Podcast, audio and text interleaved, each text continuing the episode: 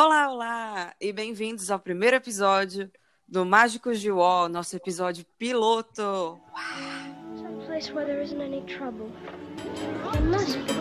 the wonderful Wizard of Oz. We hear he is the Wizard of Wiz, if ever a Wiz there was. If ever a ever a Wiz there was, the Wizard of Oz is one because, because, because, because, because, because,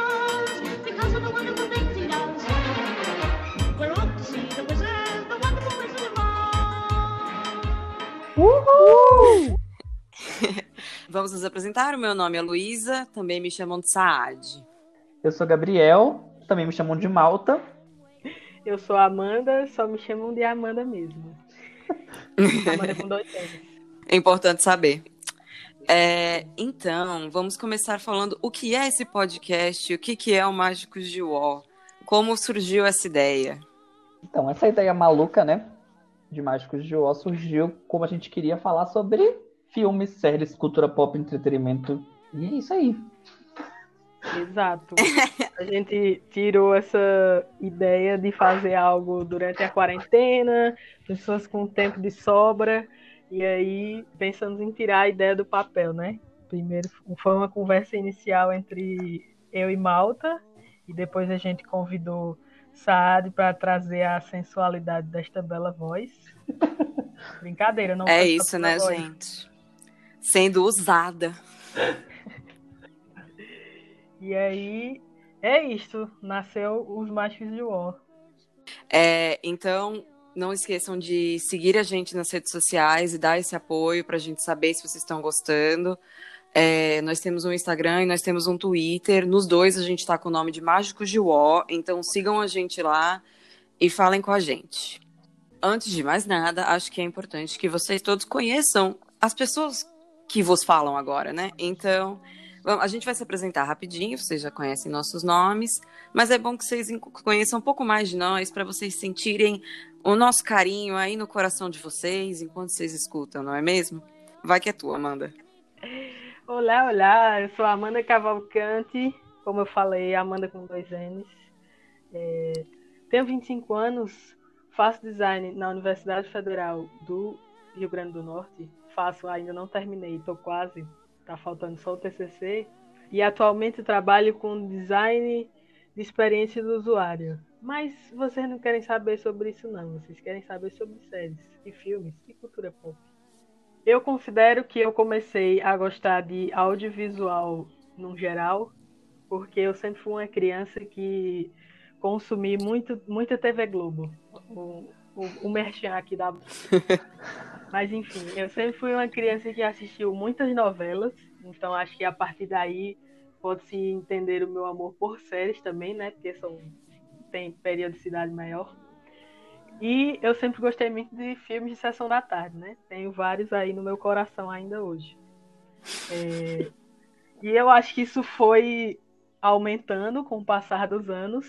É, Minha família chegou a ter uma, uma locadora. Sim, jovens millennials que não sabem o que é uma locadora, aquelas. Mas era um lugar antes da Netflix onde você alugava filmes físicos, DVDs e assistia no conforto da sua casa. Caraca, É. cara, deve ser muito bom ter pais donos de uma locadora. Porque, tipo, eu lembro que eu ia comprar pão e chegava na locadora, tipo, ia, ia, ia comprar pão e passava na locadora e pegava um filme pra alugar pro final de semana. Todo final de semana eu podia fazer isso. Um filme só, porque era caro. Pois é, aí acredito que a locadora aumentou ainda mais a minha paixão por filmes, é, principalmente por filmes. Na locadora não tinha tantas séries assim.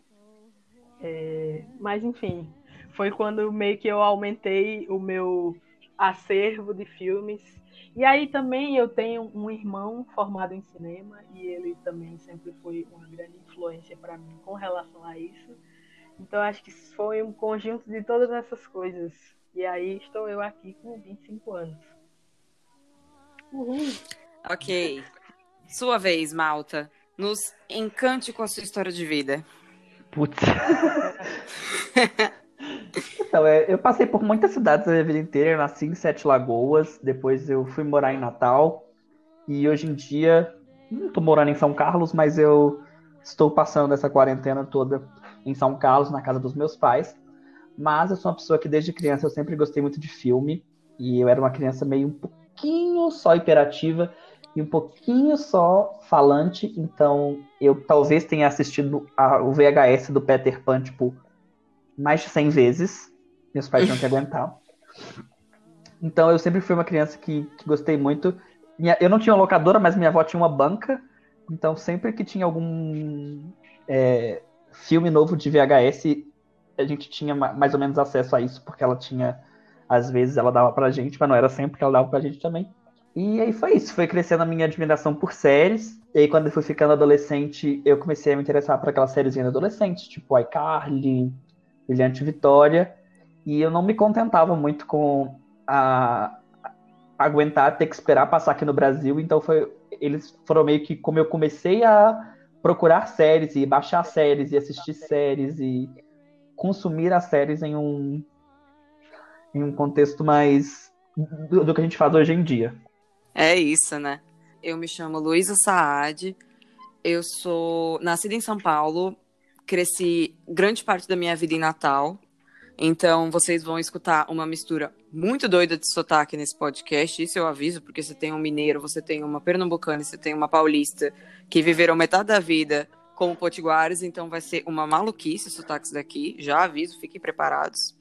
Eu sou formada em design na UFRN, descobri a minha paixão. É, como criança também, eu era uma criança que assistia muito filme e eu era como uma boa escorpiana. Quando eu ficava obcecada por alguma coisa, eu ficava obcecada. Então, assim, eu tive fases e minhas fases da infância podem ser definidas por filmes em que eu, que eu assistia todos os dias religiosamente. Foi o Ursinho Puff, foram os Aristogatas, foi Oliver e sua turma e foi assim. E eram, tipo assim, meses onde eu só assistia esse filme todos os dias. Era uma maluquice. Minha mãe pode comprovar se vocês perguntarem para ela. É, Aí, no meio do. Eu descobri que era com isso que eu queria trabalhar, no meio da, da faculdade de design. O meu TCC é uma mistura de design, audiovisual e teatro, que são minhas três paixões. Atualmente, eu estudo cenografia e figurino em São Paulo. E teatro e cinema são as grandes paixões da minha vida. Em especial, eu gosto muito de toda a parte de arte que envolve uh, a direção de arte ou design de produção, como chamam hoje, e a cenografia e figurino no geral. Então, minha paixão da vida, o cinema, o teatro e o design nisso tudo. É, e aí, vamos então falar rapidamente se a gente tem um filme ou uma série favorita ou um filme ou uma série que marcou a gente. Então, a primeira seria Full House, que aqui no Brasil é mais conhecida como Três Animais, porque tem uma importância na minha história de assistir coisas. Porque eu considero como uma das primeiras séries em que eu me apaixonei pelos personagens e eu assistia todos os episódios sempre que podia, mas naquela coisa de às vezes perder alguns episódios, né? Porque, enfim, quando se assiste na televisão, é, você não tem a garantia de que vai ver os episódios cronologicamente, né? se vocês não assistem, por favor, se façam esse favor. E filmes, eu poderia falar de vários também, porque, enfim, geralmente eu tenho um filme favorito para cada categoria, mas geralmente eu costumo falar que o meu filme favorito é Her, ou traduzindo para o português, Ela, que é um filme do Spike Jonze com protagonizado pelo maravilhoso e incrível Joaquim Phoenix e com a voz da minha crush, uma das minhas crushes supremas, Scarlett Johansson. E esse filme também é incrível. A história da minha vida amorosa. Tem Diários de Vampiro, que foi a série que eu considero que eu comecei a assistir cronologicamente, porque eu assisti, comecei a assistir certinho, primeira e segunda temporada, acompanhei até a oitava, eu acho que foi a última, e tava horrível já, mas enfim, eu amava os personagens e amava toda a história que eles construíram, então eu assisti até o final. E por último, mas não menos importante, a minha série favorita da atualidade, que é The Handmaid's Tale, uma série do Hulu, que é um serviço de streaming americano que não tem no Brasil, mas aí ela tem no Brasil pela Globoplay. Eu acho que o meu, assim, eu sou uma pessoa assim, que vocês vão perceber ao longo dos episódios que eu sou a pessoa das animações. Eu acho que eu fui criado e botaram na minha cabeça as animações. Então, eu acho que os meus filmes favoritos, eu demorei muito para pensar nisso. Eu acho que eles são animações que me marcaram muito. Acho que tem três, vou citar três, que é Peter Pan, 101 Dálmatas e acho que é só, não vou citar três, não vou citar só duas. Eu não lembro a terceira. É, e aí. esque- Pode ser esquecido de mim. E aí eu sei que tinha uma. Isso tinha pra mim uma questão da fantasia. Eu sempre fui uma pessoa que gostei muito de fantasia e de mundo fantasioso. Ah, era Alice que eu ia falar. Mas tá nesse meio também. E é Nota série- de repúdio ao Hulu que não tem no Brasil. Exatamente.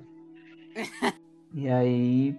É, é, são filmes que eu gosto muito e que trazem uma história que mexe muito comigo, porque eu tenho uma nostalgia muito grande com esses filmes, então eu tenho um carinho especial por eles. E a minha série favorita, eu acho que entra na série Revenge, que foi, eu acho que uma das primeiras séries que eu acompanhei cronologicamente. E tinha o especial que eu acompanhava com minha mãe. Então, eu até falei que eu, que eu e ela a gente ia fazer uma tatuagem de Revenge. Ainda bem que a gente não fez, porque hoje ia ser totalmente prega. Mas, e a série da atualidade que eu gosto é Dark. que Inclusive vai lançar a nova temporada na Netflix, que é a última. Então, também fica a indicação aí. Riverdale. Riverdale. Não, Riverdale não, pelo amor de Deus. Então, pra mim, eu não vou falar de filme ou série favorito, porque eu, sinceramente, sou uma pessoa muito indecisa nesse quesito. Então, eu prefiro, na verdade, citar um filme e uma série que não sei se podem ser definidos como meus favoritos, mas que marcaram pra mim. Em série, é, eu teria que dizer Friends, porque assim como é, Diários de Vampiro pra Amanda, Friends foi uma, uma série que, pra mim, foi a, a primeira série que eu consegui assistir com uma continuidade. Eu lembro que um dia tava passando um especial de Friends na Warner, avisando que todos esses canais que acabamos citando não nos é, patrocinam, mas se eles quiserem, Ainda, a né? gente aceita. É, eles não nos patrocinam ainda. É, tava passando o- um- uma maratona de Friends na, na Warner e eu acho que eu sentei, fiquei sentada por horas e devo ter assistido, mano, umas três temporadas, assim. É a primeira série que eu assisti em toda a sua, a sua progressão, né? E de filmes, eu vou citar, na verdade, uma série de filmes, é, que é Harry Potter. No momento onde Harry Potter e, na verdade, né, a autora de Harry Potter, que não sabemos quem é, não reconhecemos este nome aqui na nossa casa, nota de repúdio, pessoas trans importam sim, e vai tomar no cu quem É acha family que não. Vixe, amiga, então Mas não, sei vai porque você me convidou. É isso. Essa pessoa que Malta falou e eu não reconheço o nome, mas tá. É, Harry Potter marcou pra mim, porque alguns dos DVDs de Harry Potter que é, a gente tem aqui em casa é- são originais, e aí eles mostravam o, o por trás das cenas, a produção dos artefatos de Harry Potter, como eles construíam as criaturas, como eles faziam as varinhas, como eles faziam os, os cenários. E foi em Harry Potter que eu descobri que eu queria trabalhar com direção de arte, que eu gostava desse universo de cinema.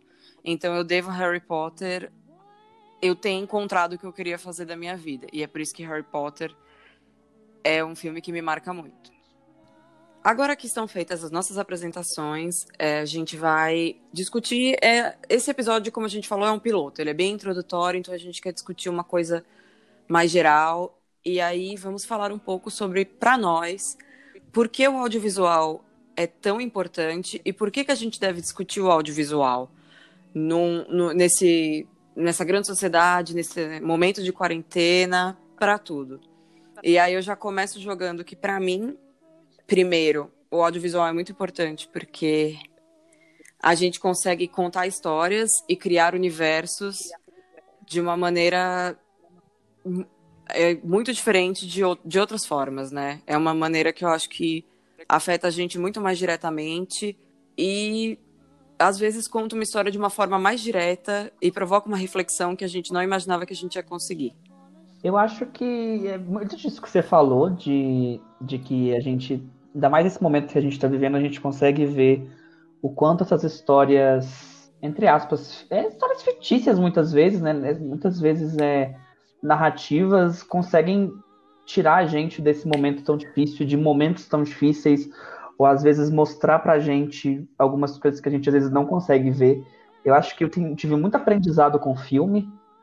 Teve muitos filmes que eu tive uma primeira impressão quando eu vi mais novo e quando eu cresci e que eu pude reassistir, eu consegui entender do real do que se tratava. Então eu acho que também tem muito disso de do audiovisual ensinar muito pra gente.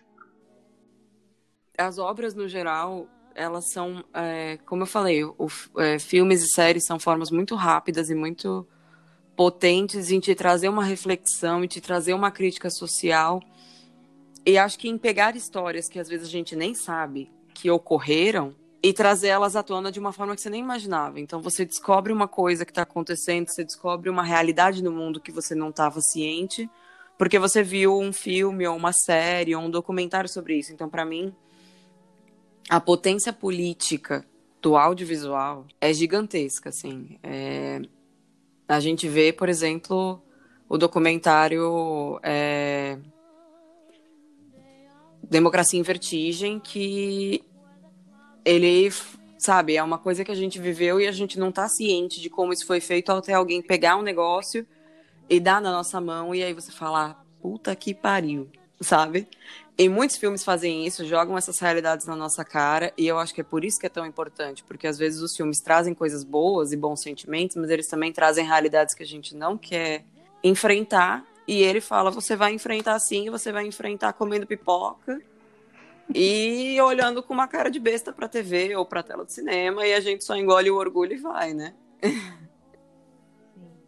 É, eu acho que o cinema tem muito dessa coisa que os meninos já falaram aí sobre democratização e trazendo para um lado mais pessoal, mas que eu sei que também engloba várias pessoas, eu acho que o cinema e o audiovisual no geral, eles são grandes ferramentas de representatividade. É, então, tem esse lado político também, que Saad falou.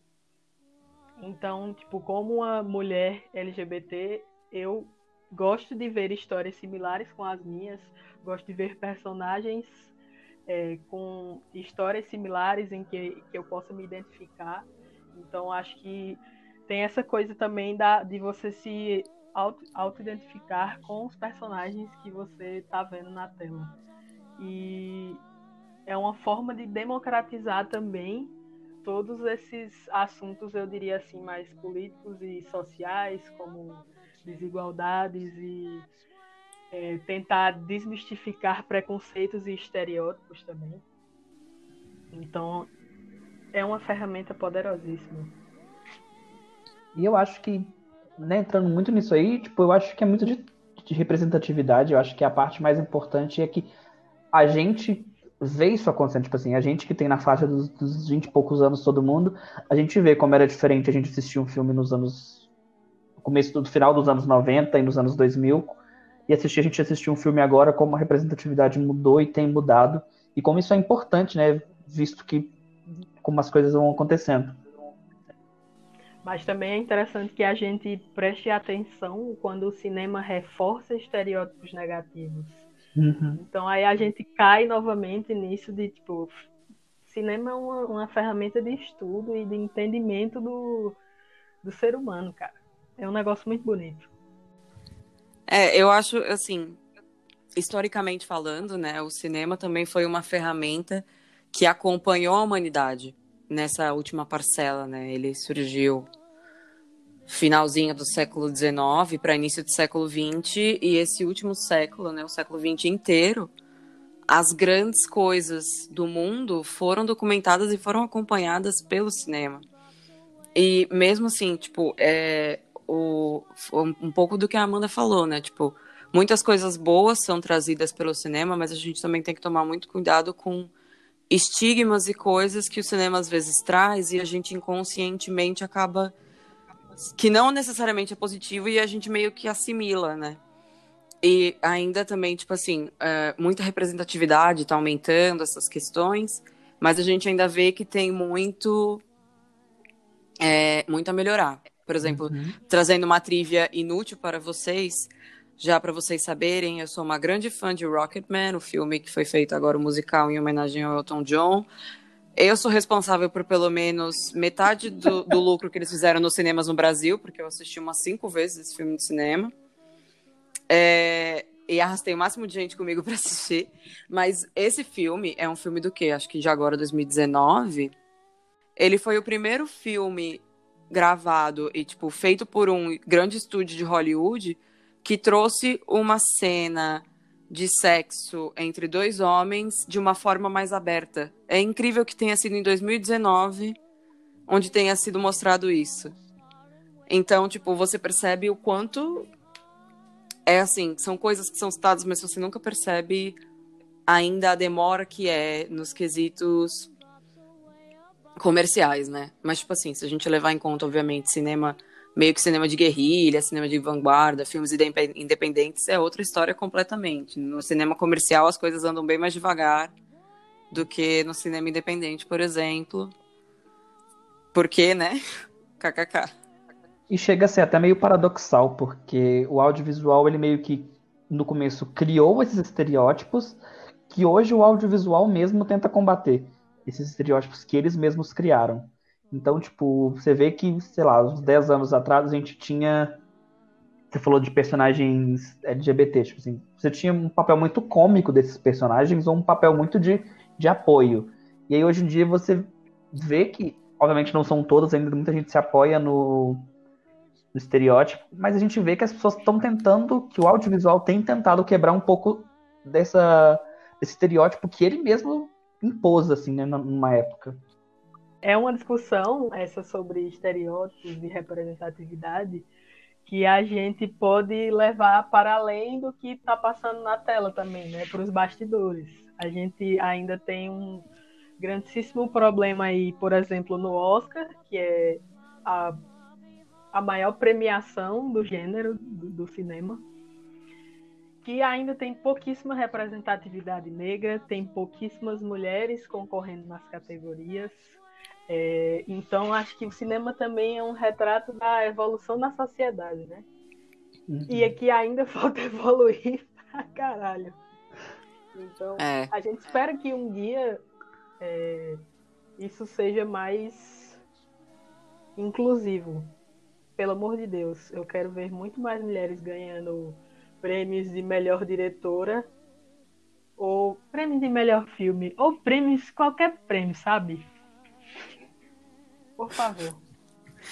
É, eu, eu tenho a impressão que, assim, quando você olha, é, acho que a, a única área do cinema, ou do audiovisual, no audiovisual no geral, onde você tem uma, major, é, uma maioria de mulheres, é na área de direção de arte. Acho que especificamente, mais especificamente, maquiagem e figurino. Tem muitas mulheres nessa área. Mas, assim, direção de O que ainda- fotografia. O que ainda reforça um estereótipo, né? De mulher É, pensar em vaidade e coisinhas delicadas. é, tipo, deixa, deixa a estética pra ela. Se você pensa que direção de arte é só estética, você é um ridículo, vai estudar. Mas não é isso que eu queria dizer.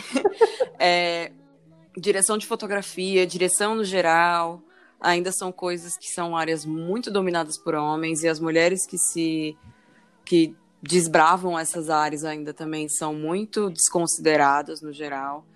O meio, como a Amanda falou, o, o por trás das câmeras, o meio do audiovisual é muito machista. Ainda tem muito assédio ocorrendo, ainda tem muito, muita exclusão, ainda tem muito preconceito, mas é eu, como eu falei, eu acredito que o cinema é um retrato da sociedade. E à medida que a sociedade avança, o cinema vai avançando também. Então, é aquela coisa, né? A gente fala que a gente espera que o cinema, melhor, que o cinema melhore, que o audiovisual melhore, que tenha mais representação, mas isso é uma crítica para a sociedade como um todo. Entendam a nossa crítica social neste podcast, porque aqui a gente tem cultura e crítica. A gente veio pra jogar na cara de vocês também, pra vocês pensarem. Brincadeira. Então, gente, falamos bastante sobre as implicações na sociedade, no cinema e implicações mais realistas, digamos assim.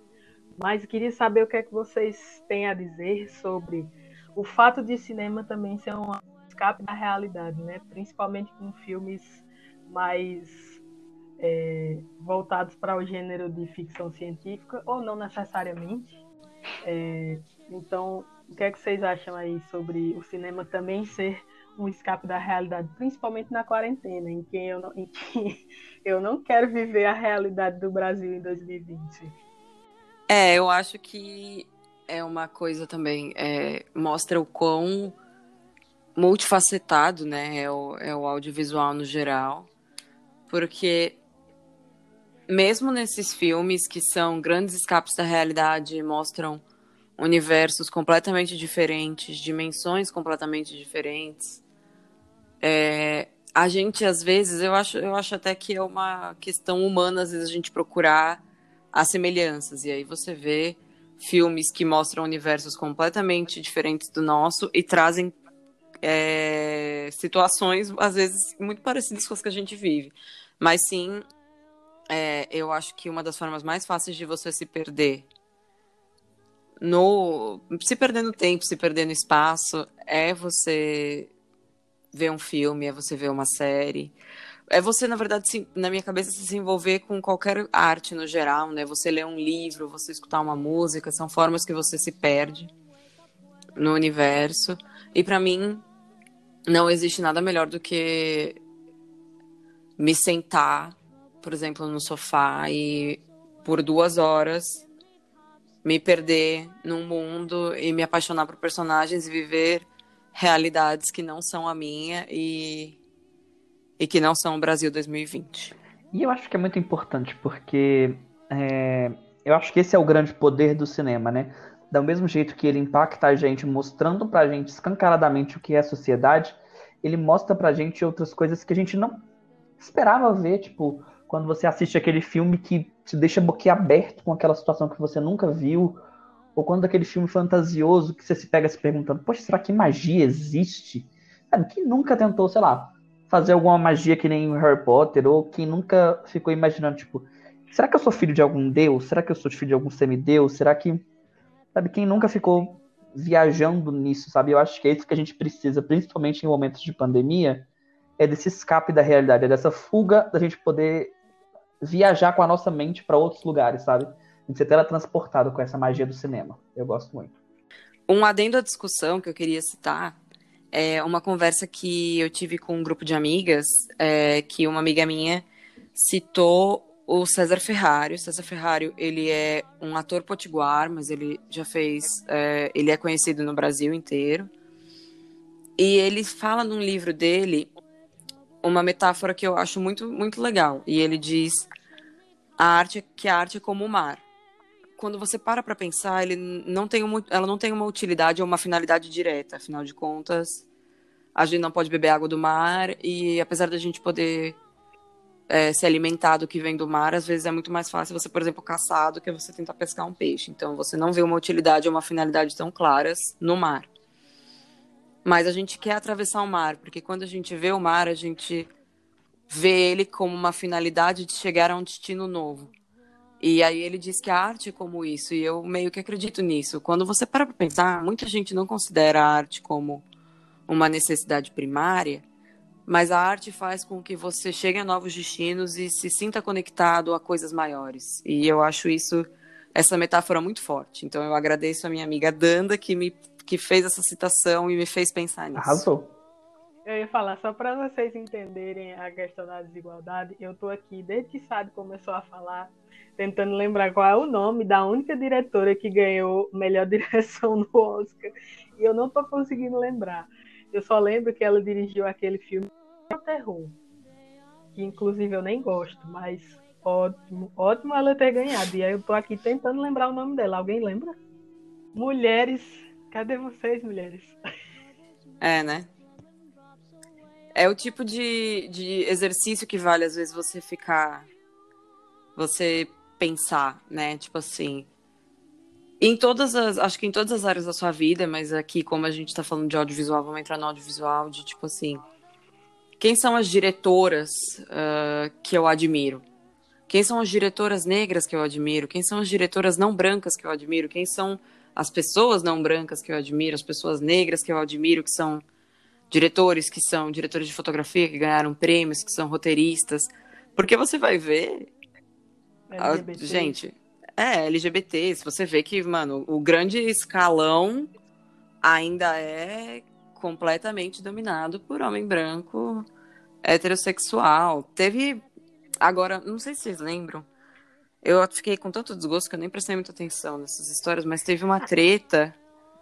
Acho que era com o Polanski. Uh, Hugo, aquelas. Ele, não é que, que, tem, que tem queixa contra ele de é, pedofilia. Ele Isso. E fizeram uma, ele um monte de Woody gente. Allen. Ah, o Woody Allen eu nem entro, amiga. Eu não quero nem entrar no conceito do Woody Allen. Mas é porque o Polanski é uma ferida mais recente, né? Que fizeram uma carta falando, nossa, a gente apoia o Polanski. Tipo, minha gente. Eu lembrei, eu lembrei que você tá falando. Polanski foi indicado e ele ganhou categoria, se eu não me engano, de melhor direção numa premiação europeia. Isso. Eu acho que, acho que foi o BAFTA, mas não, não vou confirmar, não vou dizer 100% que foi o BAFTA. Talvez não seja, mas foi alguma premiação europeia.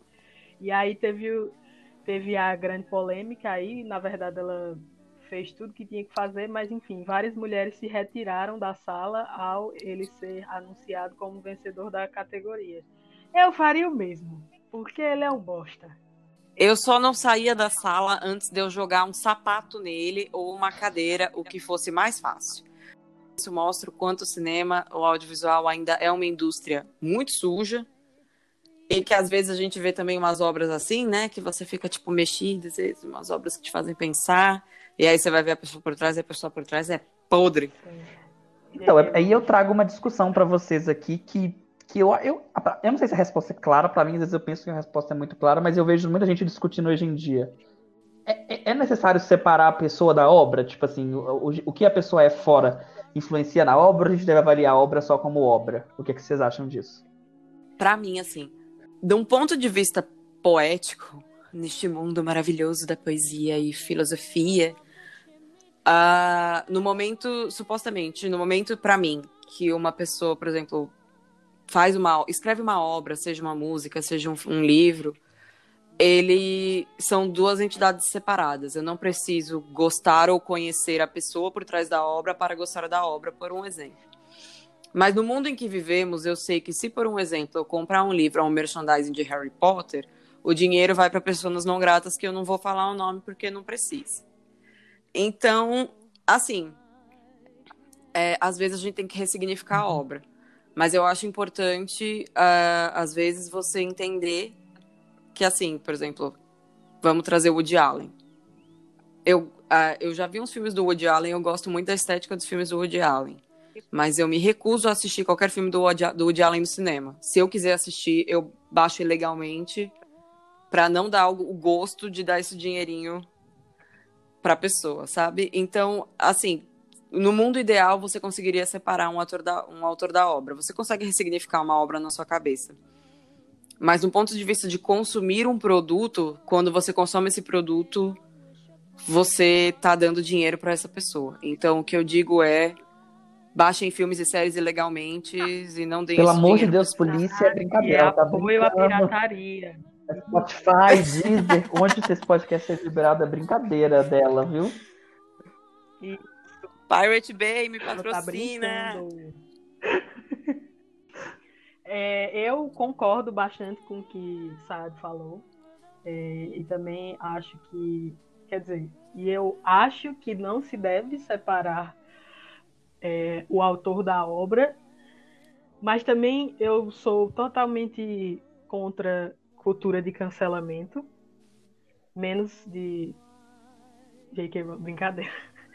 É, mas eu acho que, tipo, a gente tem que começar a tomar posturas é, mais críticas em relação às coisas. Então, por exemplo, Se você gosta de determinado ator, gosta dos filmes que ele fez, acha que ele é um cara assim incrível em tudo que ele faz. Mas aí por trás você sabe que ele é uma pessoa ridícula e ele é um agressor, sim, provavelmente você já sabe de quem eu tô falando.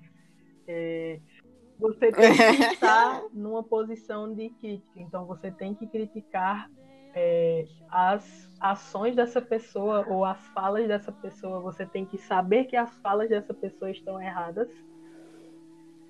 Além de boicotar também, que eu concordo aí com o Sari, mas eu também vou dizer que, por exemplo, eu já tentei boicotar nossa querida escritora desconhecida com o, o último Animais Fantásticos, porque era é uma obra dela e tem o dito cujo ator que eu estava falando agora há pouco. E aí eu fiquei, O Johnny Profundo. Isso. Não posso dar dinheiro para nenhum desses dois lixos humanos.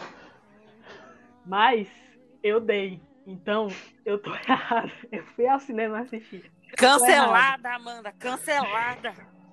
Mas Olha- eu tô tentando melhorar, gente. A gente tem que fazer as coisas assim, gradativamente. Mas é Uhum. como eu falei, é importante que a gente reconheça ah, que é, o determinado ator é um agressor machista ceboso e a determinada autora é transfóbica. Sim, ela é transfóbica. Não me venha dizer que ela não é. É, Então é isso. A gente tem que reconhecer os erros da pessoa e saber criticar a pessoa.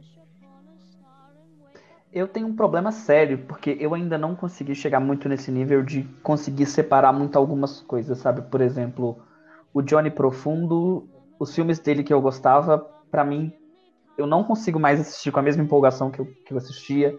O Piratas do Caribe, o, até o próprio Alice, que eu falei lá, que é um dos filmes que eu mais gosto, e eu adorava ele em Alice. Eu acabo vendo o filme com outros olhos agora, porque eu ainda tenho muita essa dificuldade de separar a obra do autor, personagem do ator, de quem é de verdade, sabe? Tipo, fica sempre me remetendo ao algo que tá errado. Eu tenho que muito que aprender com isso. E eu acho que sempre É. vai vir também aquela pergunta: ah, mas se for assim, então eu não vou gostar mais de ninguém. Que mentira, é só procurar. Com certeza vai ter pessoas aí que fazem um trabalho muito bom e que nunca assediaram ninguém nem foram transfóbicos. Ou outras coisas ruins e horríveis. É isso, gente. Boicota. Boicota mesmo. É, e rapidamente, então, queria só aproveitar também para fazer. Puxar um pouco a sardinha aqui pro meu lado e fazer uma crítica. Porque tem muita gente que critica é, que na situação em que a gente está vivendo estão havendo ainda editais de investimento em cultura e está falando que não é necessário. É necessário sim. É, artistas que vivem de cultura são principalmente artistas freelancers, eles precisam de dinheiro, eles precisam fazer arte, eles precisam fazer o trabalho deles para eles terem comida para botar na mesa. E se você está em casa e você pegou num livro, você escutou uma música, você viu um Assistiu filme, uma você live. assistiu uma live, você está vivendo de cultura e você é um hipócrita de você falar que artistas não são necessários nesse momento, porque em momentos de necessidade, a arte geralmente é a coisa que vem mais forte. E isso, então, tipo assim, editais de cultura para filmes, apresentações artísticas, teatro, são importantes nesse momento. Os artistas estão precisando trabalhar e você que está aí reclamando na sua casa é uma pessoa babaca. Não sei o que te dizer. Vamos finalizando então essa discussão que a gente teve hoje. Deixar aproveitar enquanto dá para deixar vocês com um gostinho de quero mais. É, então a gente quer falar rapidinho como vai funcionar o nosso podcast para vocês saberem um pouco mais sobre isso. Então, gente, eu vou explicar para vocês mais ou menos como vai funcionar a dinâmica do nosso podcast. Para alegria de todos, nós teremos episódios semanais, então fiquem tranquilos que vocês poderão ouvir nossa vozinha toda semana, porém com uma dinâmica um pouco diferente, alternando. Né? Uma semana nós vamos ter um episódio maior, com mais pesquisa, que nós vamos falar sobre alguma série, algum assunto mais específico. E na outra semana a gente vai trazer um assunto mais geral, trazer convidados e trazer quadros mais descontraídos. Então vocês podem esperar essa alternância de, de semanas. Então, por exemplo, esse episódio aqui foi um episódiozinho menor, mas na semana que vem a gente vai ter um episódio totalmente dedicado de pesquisa sobre um tema específico, que eu não sei se eu vou soltar ainda, vou deixar de segredo aí pra vocês. Mas-. Misteriosa. Exatamente. Então, aguardem essa dinâmica. Qualquer coisa a gente te avisa no nosso Instagram também, nas nossas redes. Então, fiquem ligados lá para qualquer novidade, que a gente te avisa por lá. Mas é basicamente isso o funcionamento do nosso podcast. A ideia de trazer os convidados, provavelmente nesse comecinho a gente vai trazer o quê? Nossos queridos amigos. Então não serão convidados conhecidos. Talvez sim, talvez não. Mas, e além disso, a gente também quer trazer conteúdos de audiovisual que sejam nordestinos, que sejam potiguares. Então a gente também quer dar visibilidade a produtores locais. É, então a gente vai agora já nessa nota finalizando esse episódio desse podcast e vamos partir rapidamente para os nossos agradecimentos, a nossa listinha de honra. Agradecemos a Rafael Ferreira por ter feito a nossa identidade visual, então o logo do Machos de O e nossos posts do Instagram provavelmente também foram feitos por Rafael Ferreira, nosso grande amigo. E nosso outro grande amigo também, que nos ajudou com as transições, com os sons e vinhetas de abertura, Daniel Cavalcante ou para os íntimos, Didi. Uau! Também queremos agradecer a vocês que escutaram esse episódio, que nos deram essa chance Aceitamos feedback. e que aceitamos feedbacks e por favor, fiquem ligados. Não esqueçam de nos seguir nas redes sociais, fala com a gente por lá, então, no Twitter e no Instagram é Mágicos de Uó. Segue a gente no Spotify. Então podem falar com a gente por lá.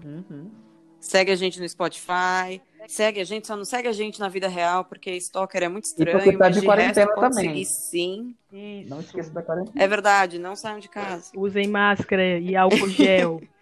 Eu tô no Twitter. Eu tô no Twitter como Saad Luiza e no Instagram como underline Lu Saad. Eu tô no Instagram e no Twitter como Amanda GCF. Amanda com dois N's, tá? O meu arroba é diferente, então vou ficar na descrição, mas basicamente é Gabriel Malta. Tanto que no Twitter tem dois L's e no Instagram tem dois T's e dois A's. Mas tá aí na descrição pra vocês poderem acessar que é mais fácil. Pois é, gente, é só clicar. É isso, gente. Ficamos por aqui por hoje. Semana que vem tem mais. É um episódio muito bom. A gente fez muita pesquisa. A gente tem certeza que vocês vão gostar. Então, acompanhem, fiquem, fiquem na espera dos próximos episódios. Muito obrigado por escutarem a gente. E é Uhul! isso, galera. Acho que gravamos um Solta podcast. de encerramento. Agradecimentos a Rafael Vege pela edição, Rafael Ferreira pela identidade visual e Daniel Mercury pela música.